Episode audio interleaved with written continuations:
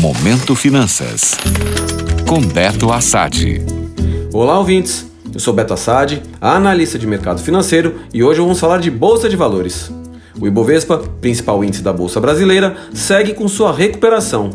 Nessa última sexta-feira, dia 27 de maio, ele ficou próximo da estabilidade, com uma alta de 0,05% aos 111.941 pontos mas ao longo da semana a valorização foi de 3,18%.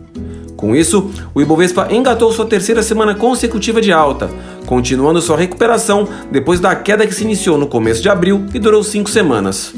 No ano, a Bolsa Brasileira vai subindo 6,79%. Com essa semana interessante, algumas pessoas vieram me questionar se ainda é tempo de comprar ações com foco no curto prazo. Fato é que tenho gostado do momento do Ibovespa, que já deu alguns sinais interessantes de retomada de sua tendência de alta. Porém, as pessoas geralmente vêm me perguntar sobre ações para comprar depois que elas já viram um bom movimento acontecer.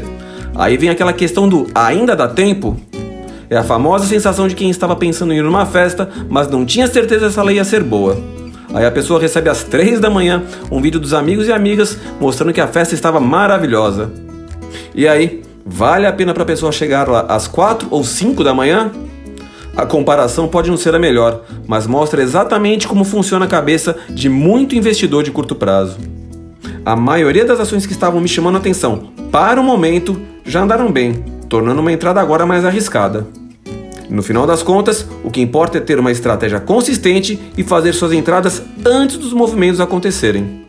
Não que fazer uma entrada atrasada vai dar errado, mas quanto mais você demora, a chance de você estar chegando no fim da festa é grande.